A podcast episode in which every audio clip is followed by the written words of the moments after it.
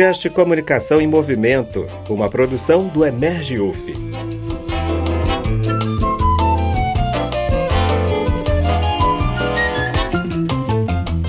Começa agora mais uma edição do programa Comunicação em Movimento, produzido pelo Emerge, Centro de Pesquisas e Produção em Comunicação e Emergência da Universidade Federal Fluminense, sob coordenação do professor Adilson Cabral. Este é o primeiro programa de 2023 Quinzenalmente, trazemos temas ligados às políticas de comunicação, à comunicação comunitária, à diversidade cultural, competência crítica infocomunicacional e ao ativismo midiático. Na condução da entrevista de hoje, eu, a Kemi Nitahara, doutoranda do PPGMC UF e integrante do Emerge. Nos trabalhos técnicos, o professor Adilson Cabral. Boa tarde, estamos começando o Comunicação em Movimento. Hoje vamos conhecer um pouco mais sobre a EBC, a Empresa Brasil de Comunicação, e a importância da comunicação pública para a democracia e a sociedade. Nossa convidada é a jornalista Cariane Costa, que ficou um mês como presidente interina da EBC neste início de governo trabalhadora do quadro da empresa, representante dos empregados no Conselho de Administração e mestranda em comunicação na UNB. Cariane e sua rápida gestão foram capazes de redirecionar a empresa para voltar a fazer comunicação pública. Boa tarde, Cariane. Boa tarde a vocês que nos assistem. Sejam muito bem-vindos, bem-vindas e bem-vindes a este debate. Olá, boa tarde. Como a que me disse, eu sou a Cariane Costa. Agradeço o convite da Kemi e também é, saúdo aí todos que estão nos assistindo. Para começar, Cariane, pode nos explicar um pouco sobre o que aconteceu na EBC nesses últimos seis anos, desde o golpe de 2016? O projeto de comunicação pública da EBC foi desconstruído com Temer e totalmente desmontado com Bolsonaro, né? Bom, Temer, é como você também testemunhou, né? O processo de desmonte da EBC ele começou na gestão do ex-presidente Temer. O primeiro golpe nele na EBC foi é, a extinção do Conselho Curador, inclusive a Kemi Tahara, ela era nossa representante dos empregados no Conselho, o Conselho foi todo cassado, e o Conselho era o que garantia a participação da sociedade civil na EBC. Então, a gente percebe que o primeiro movimento foi tirar a sociedade civil de dentro da empresa, né? E, e isso teve impactos profundos na linha editorial, é, começaram então os episódios de censura e aqueles empregados que resistiam à censura, aqueles empregados que se recusavam a seguir aquele jogo político, eles eram perseguidos, né? E perseguidos como, né? Eles eram trocados de lugar dentro da empresa, recebiam taques, que são termos de ajuste de conduta, e eram retalhados dentro da empresa, eram colocados em posições que não eram condizentes com a sua formação. Então, esses últimos seis anos foram bastante sombrios aqui. Quando veio o presidente, o ex-presidente Jair Bolsonaro, a situação piorou na empresa drasticamente. Isso porque ele trouxe consigo o discurso que ia fechar a empresa, ia privatizar a EBC, e isso foi muito doloroso para os trabalhadores, foi traumático. A gente veio um pouco antes do Bolsonaro com um PDV, um programa de demissão voluntária, e vocês podem imaginar o que isso acarretou até na saúde mental dos trabalhadores, porque todo mundo trabalhava com medo de amanhã não ter mais emprego. Então, o PDV foi algo totalmente desumano para os empregados públicos, né? Porque muitos se sentiram coagidos a pedir demissão o PDV não foi planejado, então a gente chegou a perder dos empregados que saíram do PDV, mais de 80% era da atividade fim. Então isso impactou diretamente no nosso jornalismo e na nossa programação. Então, o resultado disso foi um desastre total. Também, nesse período, a gente seguiu uma linha editorial bolsonarista. Nós falava mais em direitos humanos, eram proibidas pautas focadas nos movimentos sociais, nos indígenas também, e quando eram pautados esse tema, era sempre sob muita censura, sob muita vigilância. Então, assim, a gente deixou de cumprir nosso papel de empresa de comunicação pública, a gente virou uma assessoria de imprensa do Bolsonaro, né, do governo dele. Os ministros ligavam aqui pediam a cabeça de um ou de outro repórter, isso aconteceu. Inclusive, um, um repórter do jornalismo foi trocado e ele, os sindicalistas na empresa foram os primeiros a serem perseguidos. Né? Ele foi trocado porque ele fez uma pergunta em uma coletiva imprensa e a é, naquela época, dominada por bolsonaristas, achou por bem ligar aqui na EBC e mandar tirar ele da reportagem e colocar ele em outro setor. Então, isso era cotidiano aqui na empresa, várias pessoas cumpriram esse papel né, de censores e perseguiram seus próprios colegas. Então, assim, a gente vivia um clima de terror mesmo na EBC e a gente deixou de cumprir o nosso papel. Foram anos muito difíceis para os trabalhadores e para quem defende a comunicação pública. Como essa sua rápida gestão conseguiu trazer de volta pelo menos um pouco dos princípios previstos na lei de criação da EBC?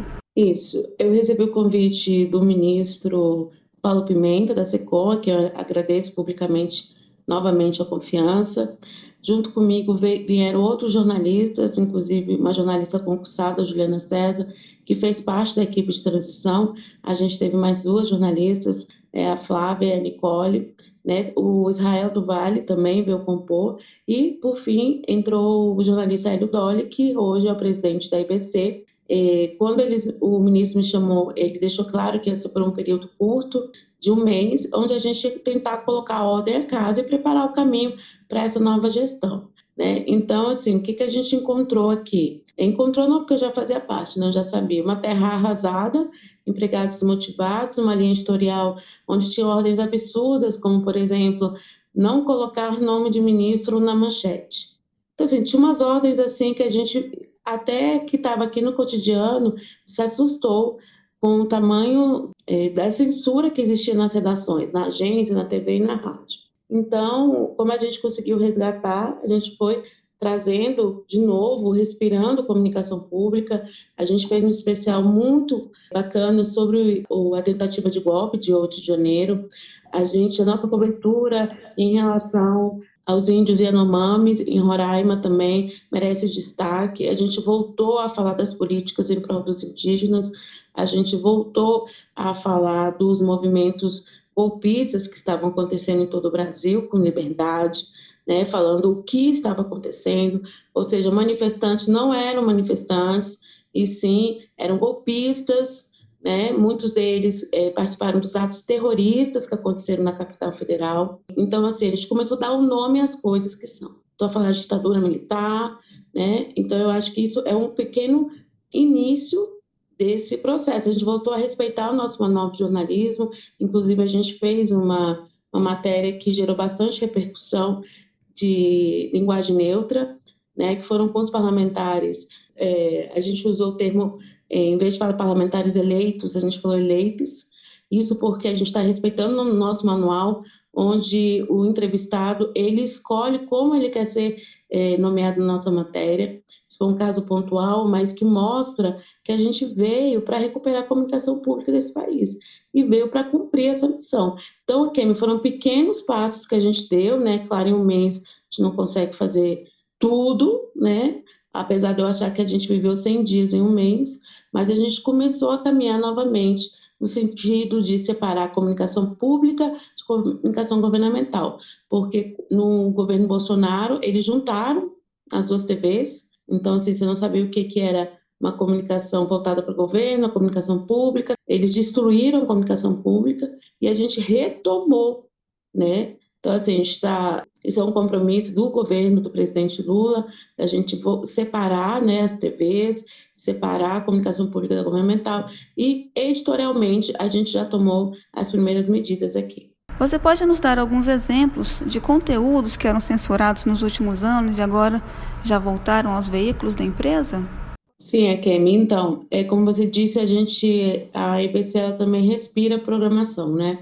É, uma das primeiras ordens que a gente deu aqui foi suspender aqueles programas militares, né? É, a gente também não está no nosso plano de renovar a compra de novelas religiosas, né? isso também, é, esse momento não, não está mais em discussão. A gente também voltou a falar de carnaval, né, voltou a falar de cultura. A gente fez, está fazendo aí uma ampla cobertura do carnaval em todo o Brasil, inclusive é, com um foco voltado exatamente à nossa missão, em carnavais que não tem aí apoio da mídia comercial. Então, por exemplo, semana passada a gente transmitiu ao vivo o Carnaval em Vitória, Espírito Santo, repercutiu bastante nas redes sociais. Também essa é a nossa missão, né, dar visibilidade aí a todos os focos de cultura que tem no nosso país. Então, na própria programação, a gente é, mapeou né, esses programas que eram voltados para a linha editorial bolsonarista, tiramos a grade, e agora sim a gente está repercutindo está discutindo uma nova programação. A gente tem uma nova diretora anunciada para essa é, programação, que é a Antônia Pellegrino. Ela vem para somar esse time e ela vem com esse propósito de resgatar aí a comunicação pública dentro da programação da televisão e das rádios também, assim como nossos conteúdos também de sites, redes sociais e tal. Então a gente está nesse processo de renovação da grade, né, para a gente lançar uma nova programação nas próximas semanas, voltada aí para a nossa missão de comunicação pública. Nos fale um pouco também sobre a importância da comunicação pública e da EBC para a sociedade. Como a empresa pode contribuir para a democracia no Brasil? É, a EBC tem como principal missão né, a criação de conteúdos críticos né, que despertem no cidadão e na sociedade brasileira. Então, é nosso papel criar conteúdos que falem sobre direitos humanos, que falem sobre políticas das minorias, em prol das minorias, sabe? Que falem sobre é, a importância da ciência e tecnologia, da inovação no país. Então, assim, é a gente resgatar esses conteúdos que estavam ali jogados, que estavam censurados e voltar a contribuir, porque a EBC tem um papel importante que é garantir o direito do cidadão e da cidadã, o direito à comunicação é um direito universal, né? Então, assim, o nosso papel ele é fundamental para resgatar e para criar consciência no cidadão do papel dele na sociedade. Muito se fala, muito se falou erroneamente, né, que ah, IBC não serve para nada no, nesses últimos anos aí com, com os bolsonaristas. Tem que fechar essa empresa, mas muitos esqueceram do qual o papel da empresa. O papel é garantir esse direito universal à comunicação né, garantir à sociedade o direito que ela tem. Então, assim, é, a nossa empresa, muitos falou também, a gente escutava aquele discurso, ah, IBC dá prejuízo, não dá lucro, como se, como se um hospital, por exemplo, se exigisse que um hospital desse lucro. A gente não exige que um hospital dê lucro, porque ele presta, faz uma prestação de serviço ao cidadão. E nós, da IBC, a gente também faz isso, a gente presta um serviço ao cidadão. Né? Então, assim, muito ainda tem que se discutir sobre comunicação pública, sobre o papel da comunicação pública na sociedade e sobre o papel que a EBC exerce, até para o cidadão mesmo se reconhecer dentro da empresa né? e a gente conseguir atingir o nosso propósito, o nosso objetivo. Agora você deixa a presidência da EBC, que já se sabia que seria interina, né? mas continua na empresa auxiliando a nova gestão. O caminho para a retomada plena da comunicação pública ainda é longo, Quais são os próximos passos? Exatamente, como você bem colocou. No EBC está previsto na Constituição por meio do artigo 223, né, que é essa complementariedade da comunicação pública e governamental. E a gente ente é, entender o papel que ela exerce, que a gente sempre fala, né, que, por exemplo, no, nas comunidades ribeirinhas. Né, hoje, as rádios da IBC, em muitos locais, é o único meio de comunicação que chega até lá. Hoje a gente está falando de internet, de celular, mas a, não é a realidade de muitas pessoas. A realidade de muitas pessoas até hoje é a, a rádio, inclusive cartas. Né? Quem é do norte do país sabe que em cidades do interior ainda se comunicam com cartas, sim. Né? E qual o papel que a Rádio Nacional da Amazônia, por exemplo, cumpre lá? papel importantíssimo. Né? Então, assim, a gente sabe que a EBC ela tem esse papel de prestação de serviço do próprio governo, a gente reconhece e a gente sabe da importância disso, porque é um direito do cidadão saber o que está acontecendo no governo, quais são as políticas públicas do governo. Então, assim, a gente exerce esse papel por meio da Voz do Brasil, agora por meio da, da, da TV Brasil 2, que é a antiga NBR, que a gente vai relançar, Então, assim, esse papel ele é reconhecido dentro da empresa. E além dele, a gente tem um outro papel, que é o papel de fortalecimento de, da comunicação pública e, consequentemente, da democracia no nosso país. É, eu fui convidada pelo jornalista Hélio Dolly, que é o atual presidente da IPC, a continuar na assessoria da presidência. E como você falou, Kim, o caminho é longo. Né? Eu acho que o primeiro caminho aí é a discussão da volta do Conselho Curador.